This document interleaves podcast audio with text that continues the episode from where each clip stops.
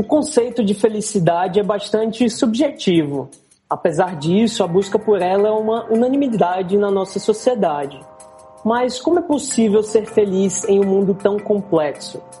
Meu nome é Leonardo Fraga e fico feliz quando dizem que tem troco para nota de 200 reais. Olá, meu nome é Eduardo e felicidade para mim é um prato cheio de cuscuz.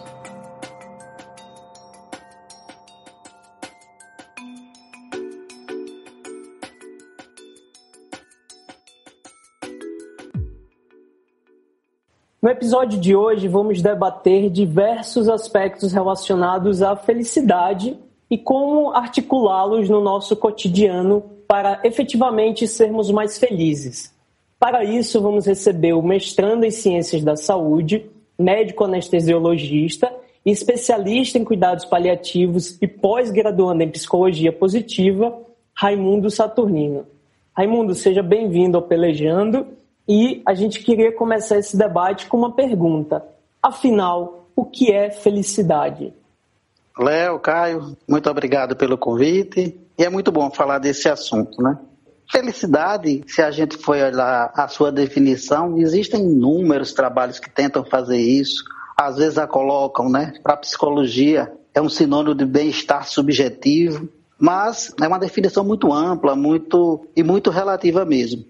Mas, quando você enumera ou resume o que a maioria dos autores falam, é um estado de bem-estar em que os eventos positivos superam os negativos de uma forma sustentada, mas com um sentido e propósito de vida. Os gregos já diziam lá atrás, né, existe uma, uma linha hedonista que falava que felicidade era igual a prazer. Tudo que me leva ao prazer, a satisfação imediata, traz momentos alegres e que a manutenção desses momentos alegres me traz felicidades. Mas outras, outras escolas posterior a isso, o próprio Aristóteles, coloca que só a satisfação do prazer não vai lhe dar felicidade. Né? Se fosse assim, dinheiro, coisas materiais, o alcance de metas profissionais, pessoais, acabariam nos, nos deixando felizes, mas não é. Existe um segundo componente que é a significação, o propósito de vida atrelado a isso como uma causa, né? Raimundo, na sua resposta você então já relaciona a felicidade com a satisfação e também com o propósito. E a minha segunda pergunta é qual o impacto que a felicidade tem na vida das pessoas e na execução das suas tarefas e das suas atividades do cotidiano? Então, Léo, é, é muito importante. Então, uma, uma, consequência de toda uma vida, né? de toda um, uma trajetória de busca. Tem um pensamento da Monja Quen que ela diz assim: nós não nascemos ou vivemos para ser felizes, como a maioria pensa. Nós vivemos para ser. O feliz é uma consequência. Então, na medida em que a gente busca o ser, né? o ser mais completo, o ser mais pleno, o ser que, que se desafia, que começa a, a, grande caminhada, como eu sempre digo, né, o primeiro pilar para a felicidade é a do autoconhecimento, conhecer seus limites, suas potencialidades, suas fraquezas mesmo, encarar de frente essas coisas, é um mergulho na vida, né, eu digo que a, a vida é uma estrada, uma jornada na busca do nosso autoconhecimento. Então, quando a gente faz isso, a gente está buscando o nosso primeiro grande pilar para ser feliz né? É alinhar os nossos valores, os nossos princípios àquilo que nos rodeia, quer seja no trabalho, nas amizades, na pessoa que eu escolho para viver comigo.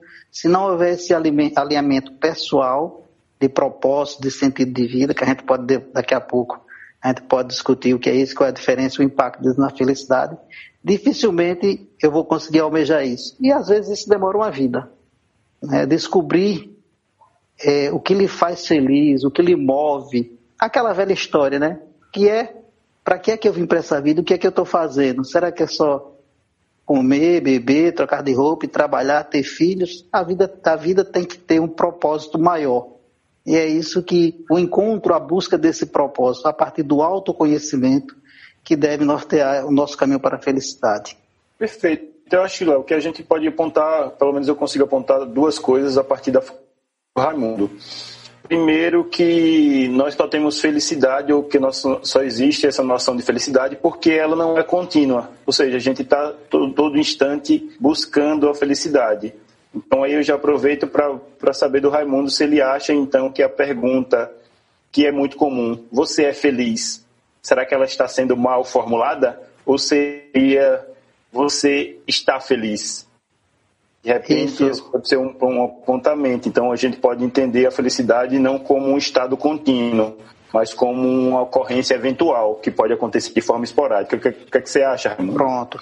E o que vai dar, Caio, mais, mais perenidade a essa sensação, né? esse estado de sensação de bem-estar contínuo, é uma, é uma série de fatores. Né? De, né? Estudos mostram que existem até fatores genéticos ligados Há pessoas mais felizes, pessoas que tendem a ser mais resilientes, com capacidade de enfrentar melhor os seus problemas.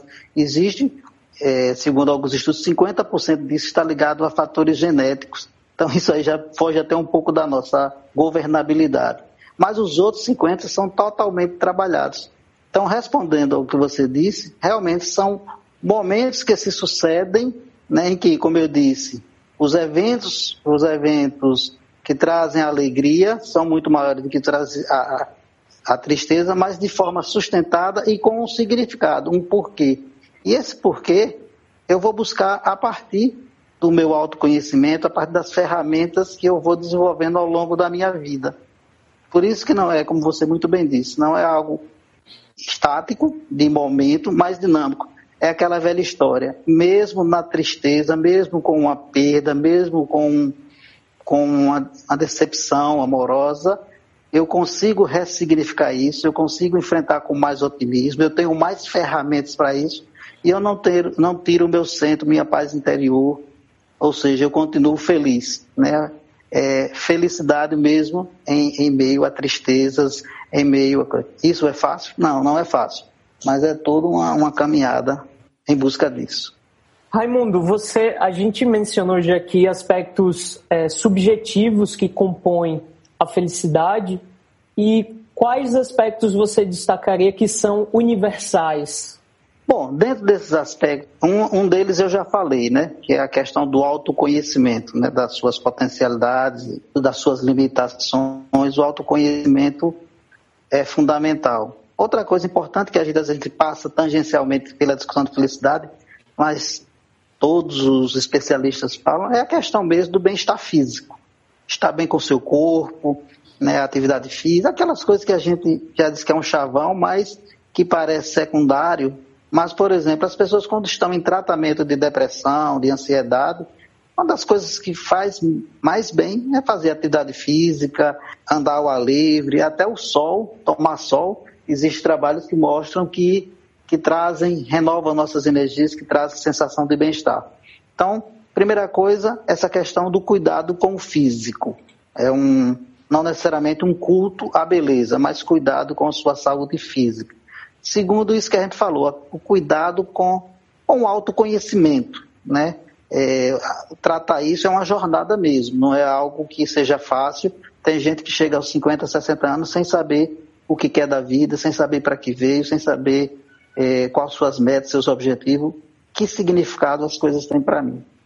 E, e, terceiro, talvez seja outra coisa importantíssima, o ser humano é um ser relacional.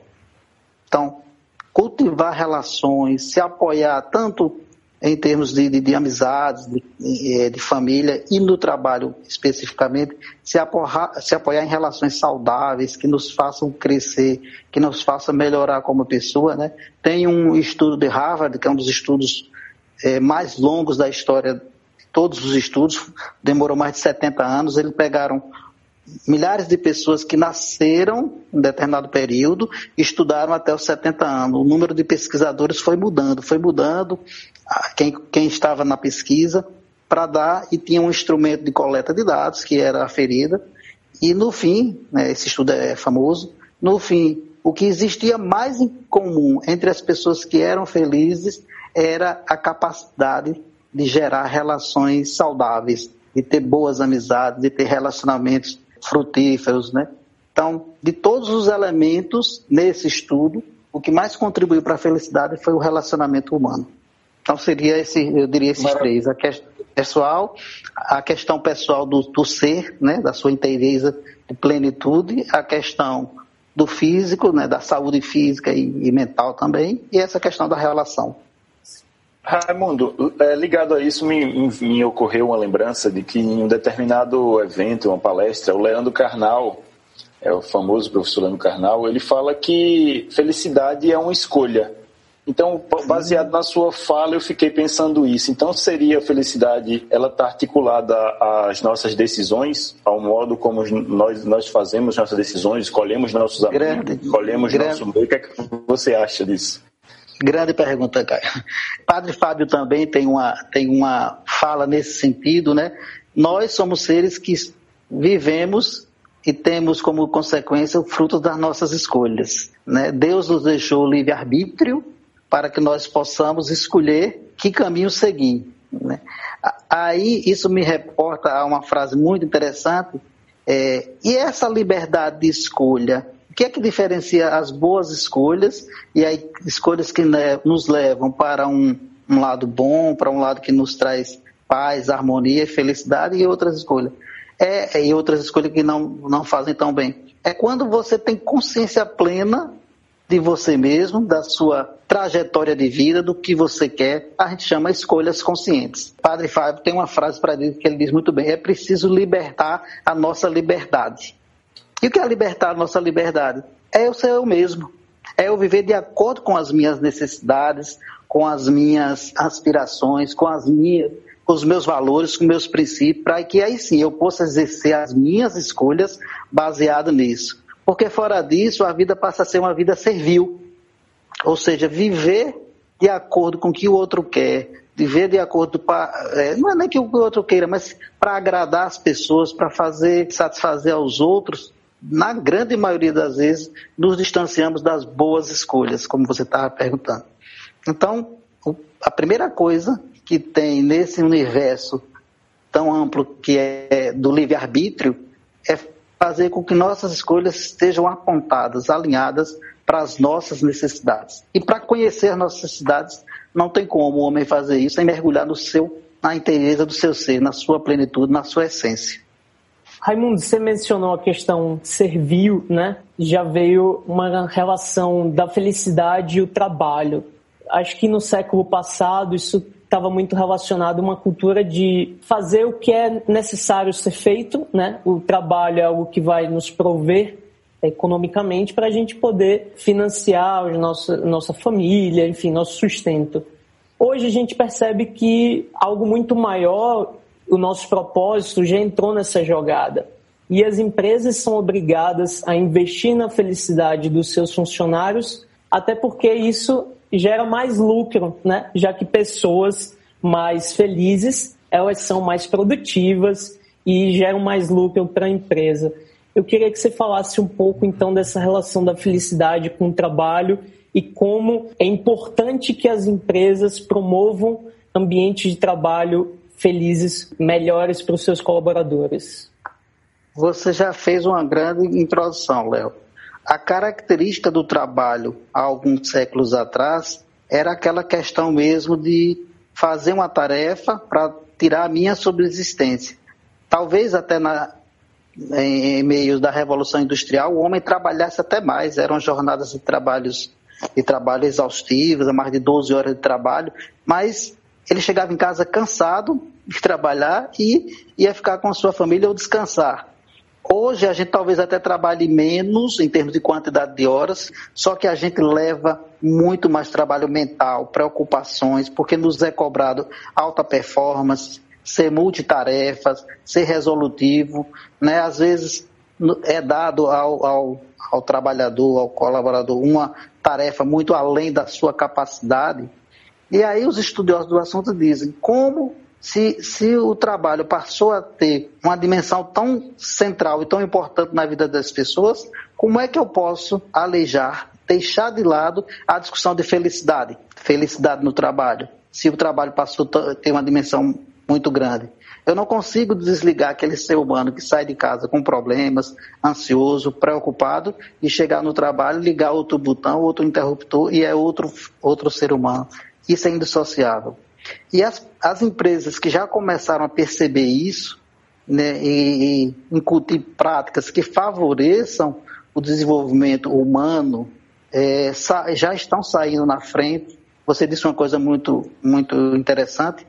Muitos trabalhos já mostram que é, ambientes mais saudáveis, que propiciam essa, essas discussões, propiciam ambientes mais felizes mesmo, de bem-estar, aumentam em 30% a produtividade e diminuem em 40% o absenteísmo, né, o engajamento.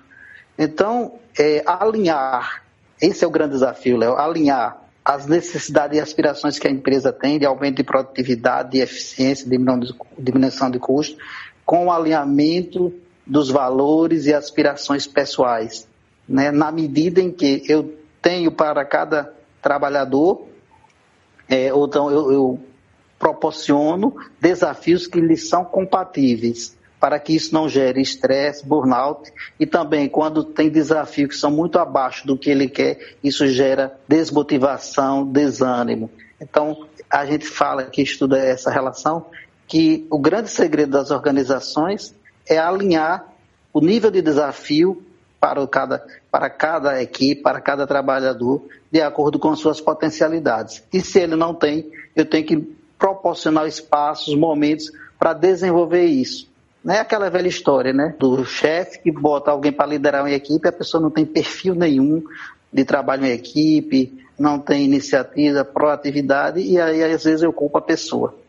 Né? Quando na verdade eu teria que ter percebido isso, ter dado as ferramentas, porque quando alguém faz isso, com certeza viu virtudes na pessoa, só que não analisou como um todo a capacidade de fazer aquela, aquela tarefa.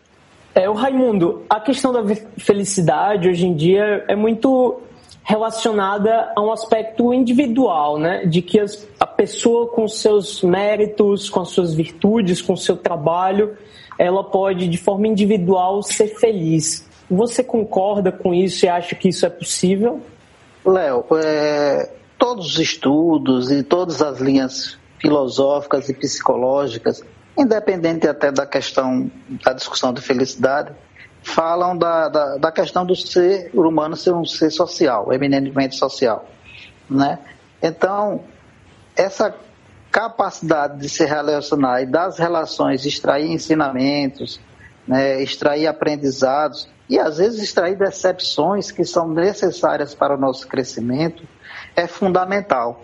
Então, eu não acredito, ainda que uma pessoa possa, digamos assim, não trabalhar, não ser casada, não sei o quê, mas é, a interação social e o que dela nós podemos extrair e devemos ao longo da nossa vida é fundamental, né? Reforçando aquele estudo que eu lhe falei, né?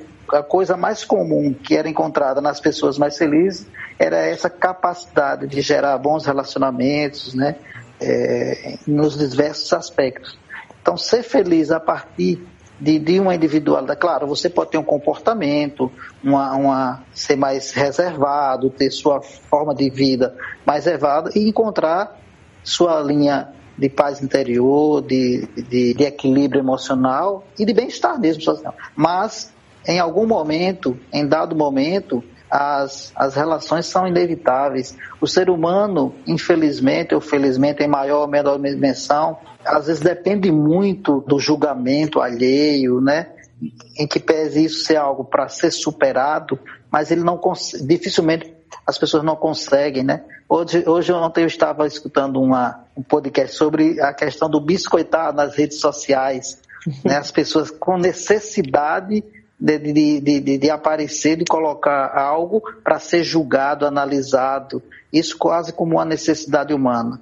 Tirando os desvios que isso, claro, tem dentro do, do contexto de mídias sociais hoje, mas é, é essa necessidade de interação, né, de, de, de, de, tanto satisfazer as suas necessidades a partir da interação, como também se relacionar para ajudar os outros, né, a empatia, a, a questão do altruísmo, da gratidão, de outras virtudes que vem atrelada, perdão, gratidão, humildade, só vem atrelada se houver uma, uma interação com outros seres humanos, com outros pares. Então é muito difícil essa questão da felicidade ser alcançada de modo isolado, individual, penso eu. Raimundo, baseado nisso que você falou, me, me ocorreu agora uma coisa, comecei a pensar como a nossa ideia de felicidade, especialmente no contexto das redes sociais, se tornaram situações ou condições de felicidade condicionadas.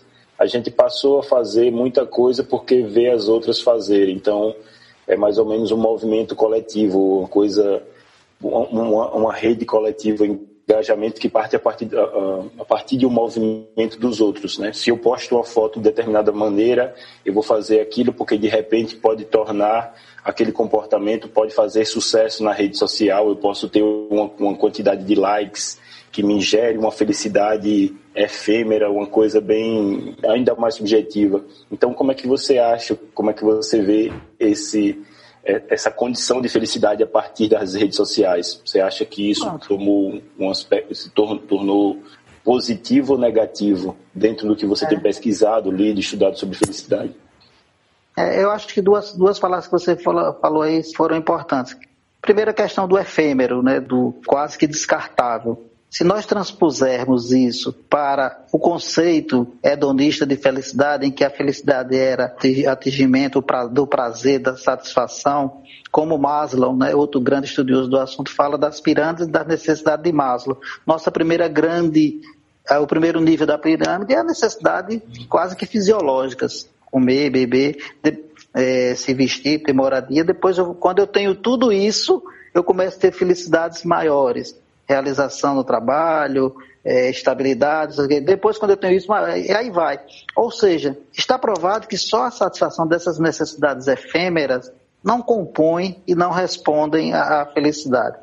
Na questão das redes sociais, ainda mais, né, em função do alcance que elas têm, né, e você já viu até casos, houve relato até casos de depressão de pessoas que, que postam muitas coisas e não tinham o número de likes ou de curtidas que, que se esperava e entram em ansiedade, estado de ansiedade, de depressão, de, de, de mal-estar. Por quê? Porque a gente ficou muito dependente do julgamento alheio, a opinião alheia é muito importante.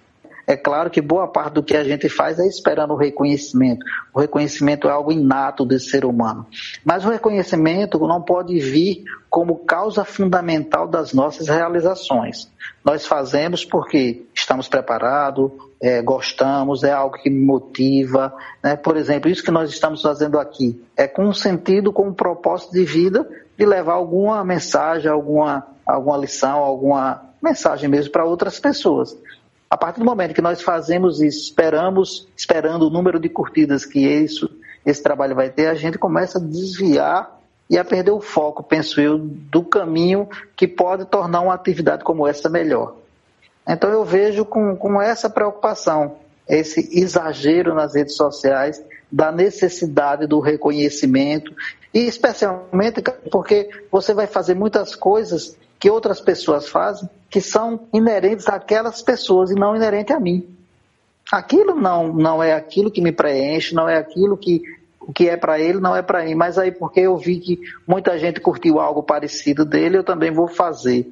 Mas para mim aquilo, num primeiro momento, causa alguma satisfação passageira, mas depois não me preenche, não me satisfaz, eu até esqueço.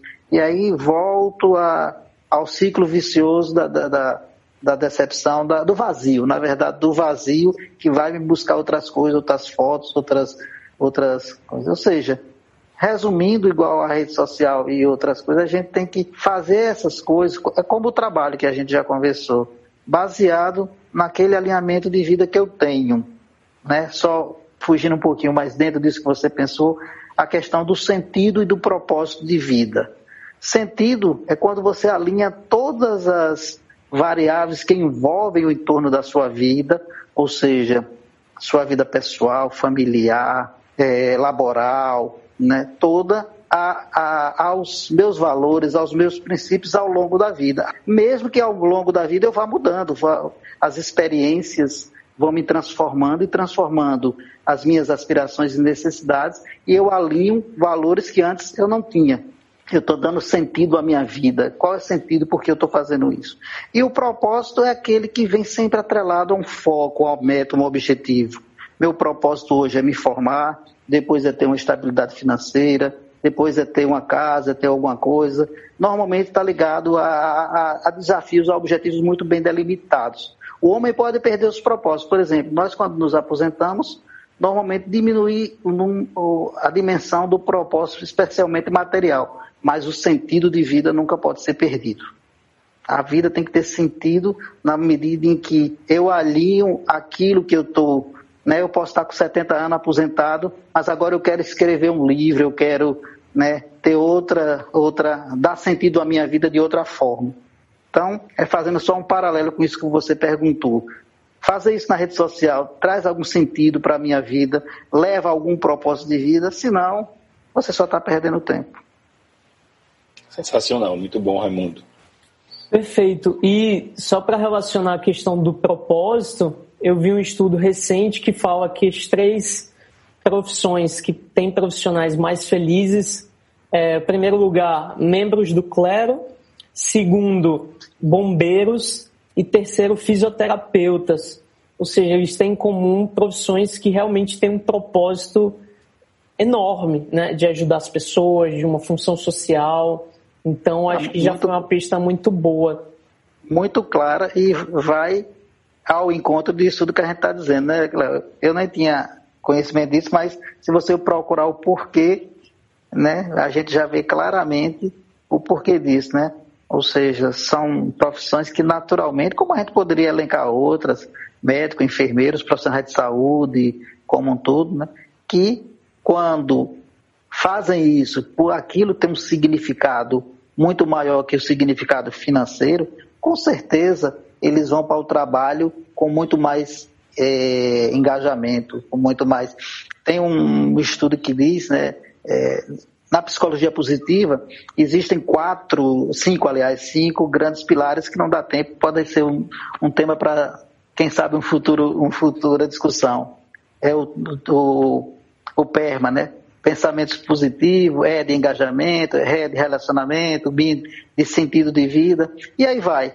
Mas o que eu queria falar, esse, esse, o engajamento de pessoas como esse, do clero tal, eles trabalham como se não estivessem trabalhando em algum momento. O nível de satisfação, de adesão, de, de foco é tão grande que eles fazem aquilo como o Seliger, que é o grande escritor sobre felicidade, fala, é, eles entraram no estado de flow, né? É, que aquilo ficou, eles nem sentem o tempo passar, né? Aquilo gera um engajamento quase que, que natural e introspectivo da sua, da sua existência, da, é, com a existência do trabalho. Perfeito. Isso está relacionado até à minha próxima pergunta, que é: existe alguma técnica para ser mais feliz? Você pode listar coisas bem objetivas que a gente possa fazer no, nossa, no nosso cotidiano para sermos mais felizes? Eita, se eu tivesse essa receita de bolo, eu ia usar até para mim. Essa é a mais, mais esperada do podcast. É, é, então, a primeira coisa é alinhar o seu, a sua expectativa da vida, suas aspirações, suas suas necessidades, aquilo que é proporcional às suas potencialidades, às seus, é, suas habilidades, àquilo que você faz e gosta. Então, é a primeira coisa. E como a gente falou, né, a satisfação, infelizmente, num país pobre como o Brasil, a satisfação das, da primeira, do primeiro nível é, das necessidades humanas é, é, fundamental. Então não adianta falar de felicidade se a pessoa não tem o que comer, não tem onde dormir, não tem. Então isso isso está intrínseco da, da necessidade humana. E, e, quando a gente fala um, num ambiente de trabalho que o trabalho tomou uma dimensão tão grande na nossa vida, né? Se eu quiser falar do homem como um ser social, né, como um ser que interage tanto no trabalho como na sociedade, é, é alinhar os desafios que ele tem na vida a sua capacidade de responder às questões, aos problemas que lhe são apresentados. Então, o desenvolvimento disso é uma tarefa difícil, não é fácil. Né? A gente precisa, às vezes, de ajuda, de leituras, de, de participar de grupo. Por isso que a, a, as boas amizades é interessante para você ir se descobrindo. Tem um pensador que diz né, que para eu ser feliz, eu tenho que alinhar o meu futuro com os meus recursos do presente, ou seja, eu não posso ter um olhar muito crítico, muito de culpa para o meu passado. É ver meu passado com compaixão. Eu errei, eu não fiz o que eu deveria fazer, eu não fiz o curso que eu gostei, eu não casei com, com a pessoa que eu, que eu gostaria que fosse. Você tem que olhar para esse passado com uma certa compaixão, mas tentando desenvolver os recursos no presente para projetar um futuro melhor.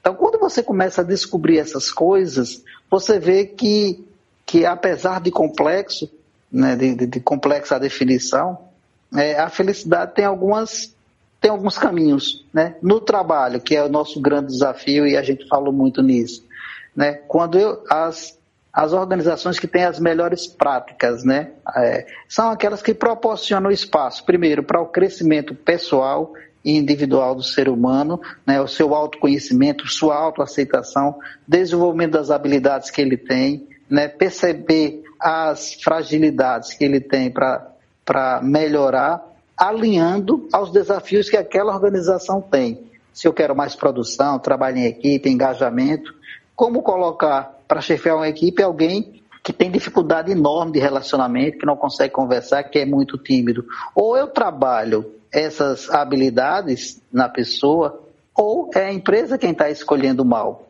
Ela precisa se esmerar melhor nas suas escolhas. Às vezes, não, não é culpa da pessoa, mas sim culpa é, de quem escolheu. Tentar alinhar sempre aquilo que eu busco enquanto aspiração de vida, sentido e propósito para a minha vida, com as minhas potencialidades, habilidades. O grande desafio é fazer nessa jornada que é a vida, né? E que é a nossa essência maior, a essência humana. Nós vivemos para isso, para fazer uma grande jornada para dentro de si mesmo. Nossa maior viagem, como dizem os filósofos, é para dentro de si mesmo. Já dizia São Tomás de Aquino, a maior viagem que a gente pode fazer é aquela entre a mente e o coração.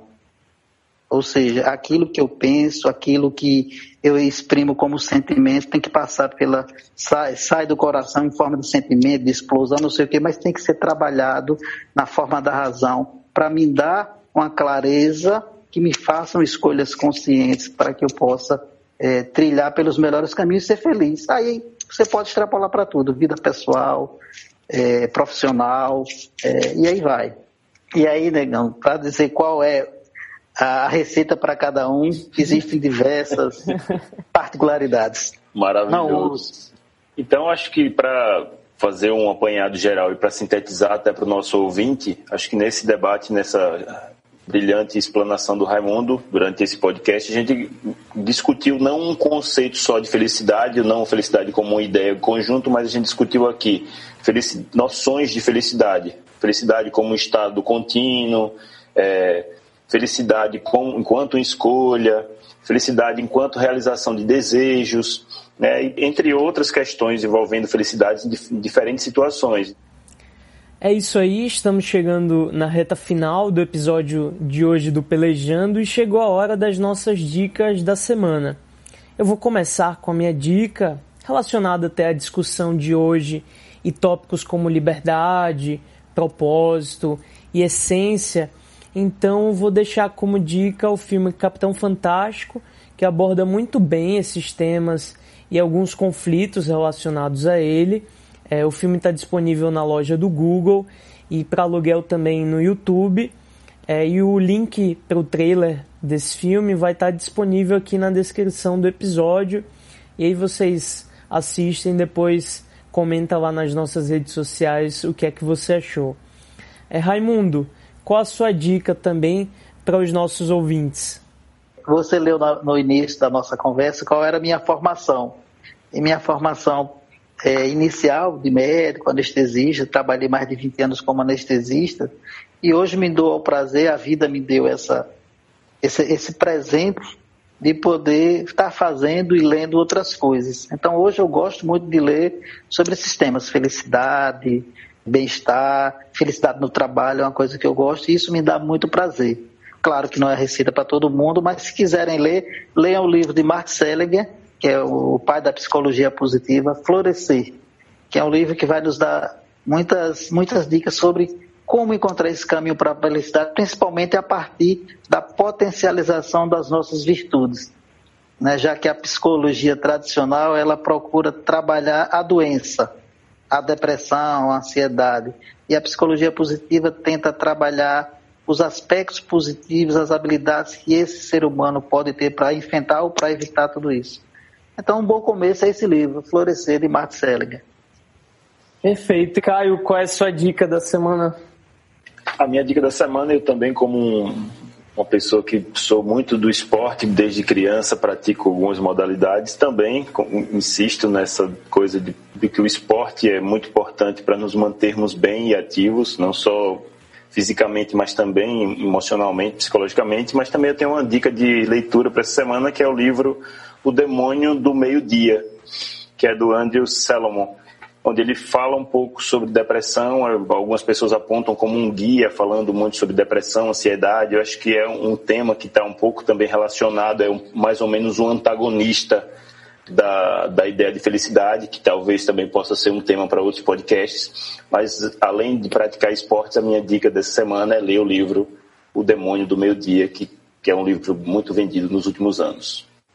Perfeito. Então, é, Raimundo, a gente agradece demais a sua participação no episódio de hoje. A gente espera tê-lo outras vezes aqui para discutir outros aspectos relacionados à felicidade, à psicologia positiva, como você mencionou. Muito obrigado por, por participar desse debate hoje com a gente. Será um prazer. Pode convidar, que é um tema que eu gosto muito. Um abraço, meninos, e parabéns pelo trabalho.